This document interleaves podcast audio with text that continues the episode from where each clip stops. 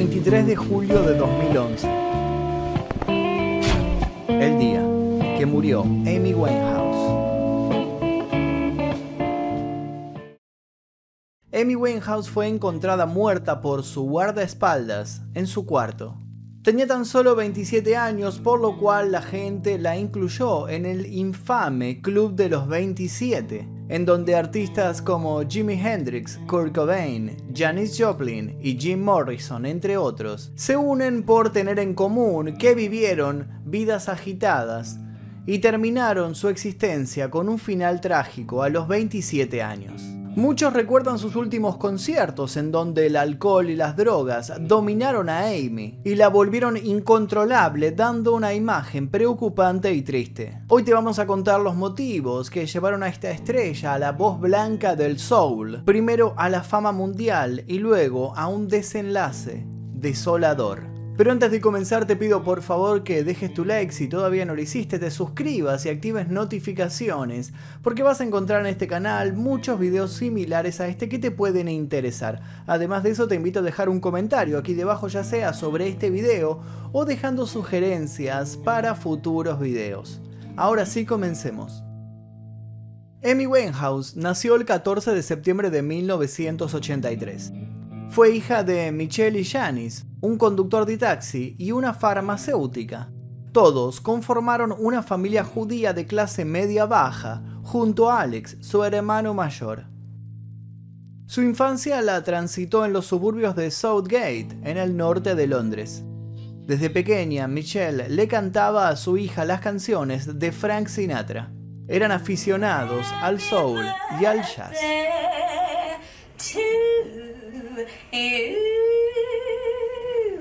Cuando Amy cumplió los nueve años, sus padres se divorciaron, luego de que Janice se enterara de que su marido la engañaba con su compañera de trabajo. Sin embargo, la separación fue en buenos términos, no hubo mayores problemas. Fue en ese entonces cuando se la inscribió en la escuela de teatro de Susie Ernst por recomendación de su abuela Cynthia. Allí estudió interpretación por tres años. Su abuela fue una de las figuras familiares que le inculcó el amor por la música. Ella había sido cantante y novia de la leyenda del jazz Ronnie Scott. Tenían nieta y abuela un vínculo muy fuerte, y se supone que fue la persona de la cual Amy recibió más amor y atención en su corta vida. Amy demostraba tener dotes como bailarina, pero a la vez tenía algo bien claro, quería triunfar como cantante. A los 10 años fundó una banda de rap llamada Sweet and Sour, pero luego comentaría no estar muy orgullosa de esto. A sus 13 años, Amy acudió a otra escuela de teatro, de Sylvia Young, pero fue expulsada unos años más tarde por no ser aplicada y por aparecer con un piercing en la nariz. De todos modos, estos años de formación aleatorios por escuelas de teatro le permitieron adquirir experiencia sobre el escenario. Fue a sus 13 años cuando recibió su primera guitarra y poco a poco comenzó a componer. Su hermano Alex fue quien le enseñó a tocarla y de quien también recibió contención. Años más tarde formó una banda de jazz femenina y actuó en pequeños bares de Londres. Se podría decir que a los 16 años fue cuando comenzó oficialmente la carrera de Amy como cantante. Su novio del momento, Tyler James, le entregó una maqueta al manager Ned Godwin, quien luego de analizarla no dudó en concretar una audición y supo en ese instante que se trataba de oro puro. Por fin Amy era descubierta y escuchada. El manager afirmó, era increíble, conocía bien la vieja escuela y el hip hop, era rellenita, tenía fuerza y un estilo único. Además tenía un plus, la experiencia en el escenario y con sus tatuajes y su forma provocativa de moverse ante el público formaba un combo explosivo. Ya con un nuevo manager comenzó a viajar a Miami, en donde conoció al productor Salam Remy, quien había trabajado con The Fugees y Lisa López, y otros grupos de rap y hip hop muy conocidos. Amy grabó en los estudios de Remy y en tiempo récord, gracias a su impecable voz y oído, su afinación y profesionalismo, terminó su disco debut. Nunca desafinaba y mantenía los tiempos con precisión, por lo cual no era necesario repetir las tomas. Así nacía Frank, su primer álbum en honor a Frank Sinatra. Tenía influencias de jazz y a excepción de dos covers, todas las canciones estaban coescritas por Winehouse. Fue disco de platino nominado a los premios Mercury Music y ganador de un Ivor Novello Award en 2004 gracias al single Stronger Than Me. Su voz era comparada con la de Sarah Vaughan y Macy Gray. Con las regalías de este éxito, lo primero que hizo Amy fue comprarse un piso en el barrio que le gustaba, Camden, en New York. Tenía 20 años y la fama ya estaba dentro de esa nueva casa. Se le comenzó a conocer un nuevo compañero de fiestas, Blake Fielder Civil, quien luego se convertiría en el amor de su vida.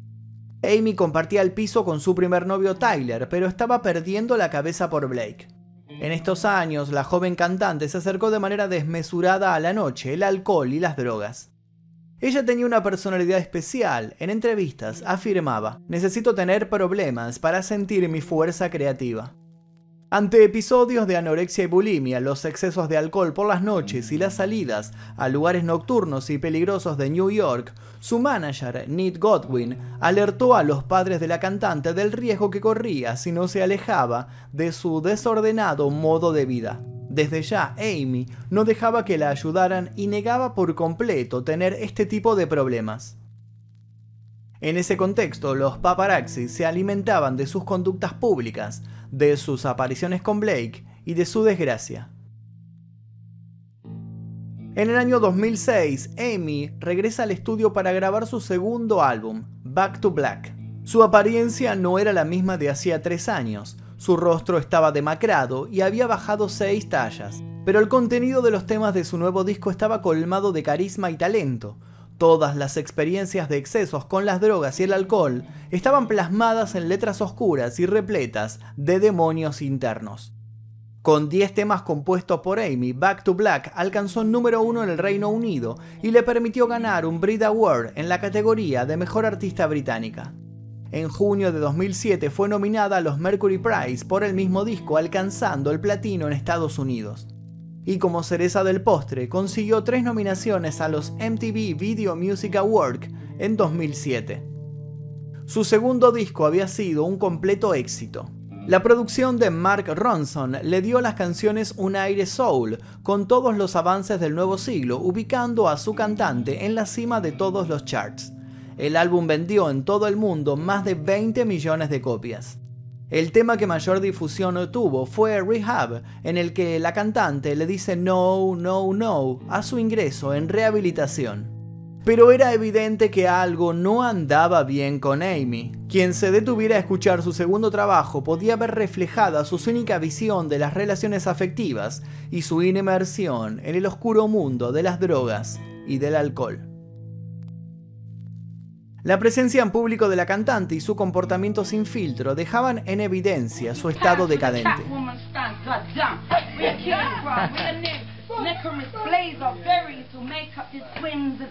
En la entrega de premios de la revista musical Q, Amy interrumpió al cantante Bono de YouTube y le dijo, cállate, me importa una mierda lo que digas. Su imagen ante los demás transparentaba un artista en llamas.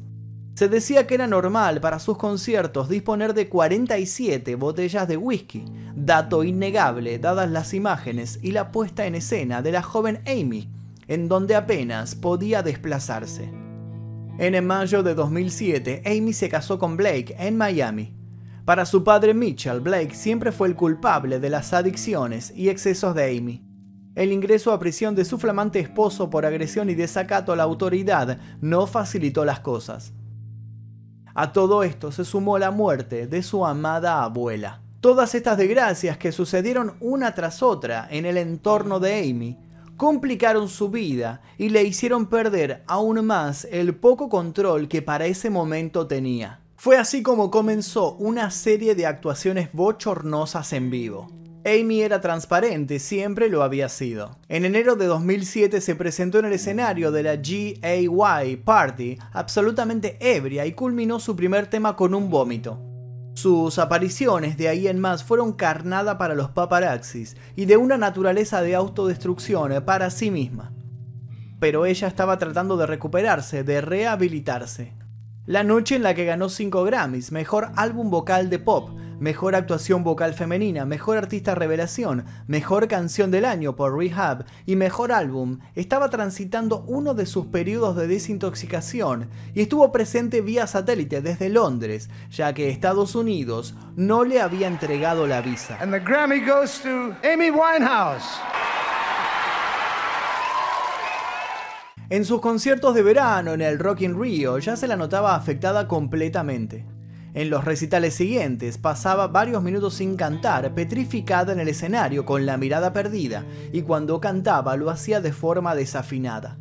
Trató de cumplir con sus contratos ya que sus fans la esperaban, pero debido a su estado siempre echaba todo a perder.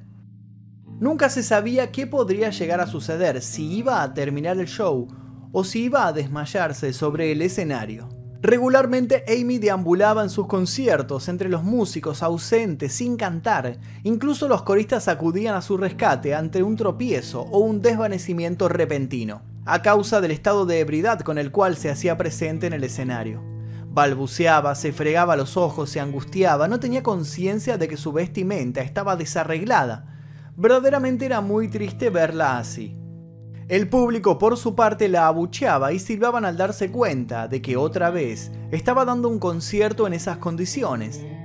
Uno de sus peores espectáculos fue el show de Belgrado en Serbia el 18 de junio de 2011, donde prácticamente no tenía conciencia de lo que estaba haciendo. Amy soñaba con tener cinco hijos, pero estos nunca llegarían. La relación con Blake se deterioró cada vez más hasta divorciarse en el 2009 las drogas, el alcohol, sus trastornos alimenticios y su enfisema pulmonar acercaron a Amy a una cornisa de la cual ya no había vuelta atrás.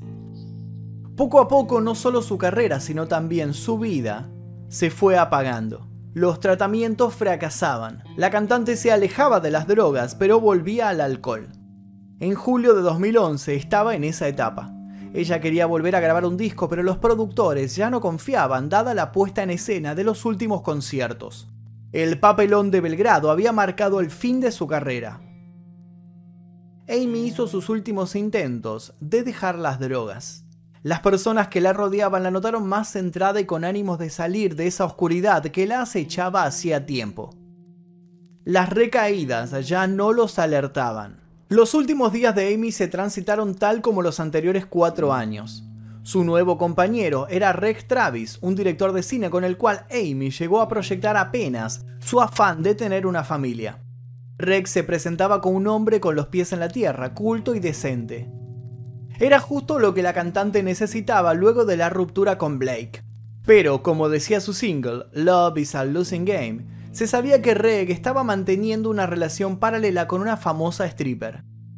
El cineasta la abandonó unos meses antes de su muerte. El día anterior a su muerte, Amy concurrió a la casa de su madre de forma sorpresiva. Esta la encontró incoherente e ida, pero ya había naturalizado ese estado en su hija, por lo que no le dio trascendencia. También la había visitado su doctora, quien la notó alcoholizada, pero tampoco se preocupó demasiado. Hablaron incluso del proyecto de su tercer disco y ese afán de pensar en algo futuro, y con todo eso ella se tranquilizó. En ese punto de su vida no tenía pareja, sus amigas de la infancia ya no eran cercanas, sus padres negaban completamente lo que pasaba, sus productores y músicos se habían alejado. Aquella noche del 22 de julio del año 2011, hasta los paparaxis la habían abandonado. Amy Winehouse se encontraba completamente sola.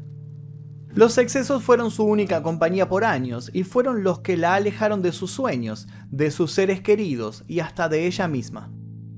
La última persona en despedirse de Amy fue su guardaespaldas, cerca de la medianoche. A las 3 de la mañana del 23, Amy vio un mensaje de texto a un amigo que decía, Estaré aquí para siempre. ¿Y tú? Alrededor de las 10 de la mañana el guardaespaldas se acercó a su puerta y escuchó silencio, pero no se sorprendió. Dos horas antes seguía en su habitación. Tampoco le llamó la atención cuando repitió el movimiento a las 12 del mediodía. Pero alrededor de las 15 horas, al ver que no despertaba, el guardaespaldas ingresó a su cuarto a la fuerza y allí se percató que llevaba muerta desde hacía varias horas. El escenario de la habitación era moneda corriente. Al costado de la cama había tres botellas de vodka vacías. Luego, los análisis toxicológicos demostraron que no había rastros de drogas en su sangre, pero sí de alcohol y en gran cantidad. 4,16 gramos por litro de sangre. Para tener referencia, el límite del coma alcohólico es de 3,5. Nadie demostró demasiada sorpresa. Amy parecía sin vida en sus últimas apariciones en público. Incluso había dejado plasmado en uno de sus singles el lema Morí cientos de veces. Luego de su muerte fue reconocida por su corta carrera como artista. Fue incluida en el número 26 de VH1 como una de las 100 mejores mujeres en la música en el año 2012. Muchos artistas como Lady Gaga, Anthony Hamilton y John Legend resaltan la originalidad del artista y su irrupción en el mundo de la música, adjudicándole el don de revitalizar el medio y el género con su voz y con su actitud. Su padre Mitchell firmó un contrato con la empresa Hologram Bass en octubre de 2018. Se recreó a Winehouse combinando la imitación de los movimientos con el sonido real de su voz. Esta gira mundial tuvo una puesta en escena con la banda tocando en vivo recordando sus mejores canciones. Los fondos recaudados fueron donados a la Fundación Amy Winehouse, dedicada a ayudar a muchos jóvenes a superar sus adicciones. Amy Winehouse logró solamente editar dos discos, pero sus combinaciones de jazz, RB, soul y ska dieron tanto de qué hablar como su escandalosa vida privada. Una vida que terminó demasiado temprano debido a sus adicciones. Y hasta aquí el video del día que murió Amy Winehouse, espero que les haya interesado. Los invito a ver un montón de videos que hay en este canal sobre otros músicos que también tuvieron muertes trágicas, que también pertenecen al Club de los 27 y otros que no, pero que seguramente sé que les van a interesar.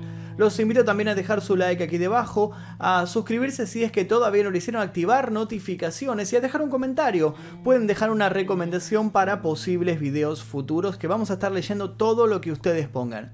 Mi nombre es Magnus Mephisto y esto fue El Día que... Adiós.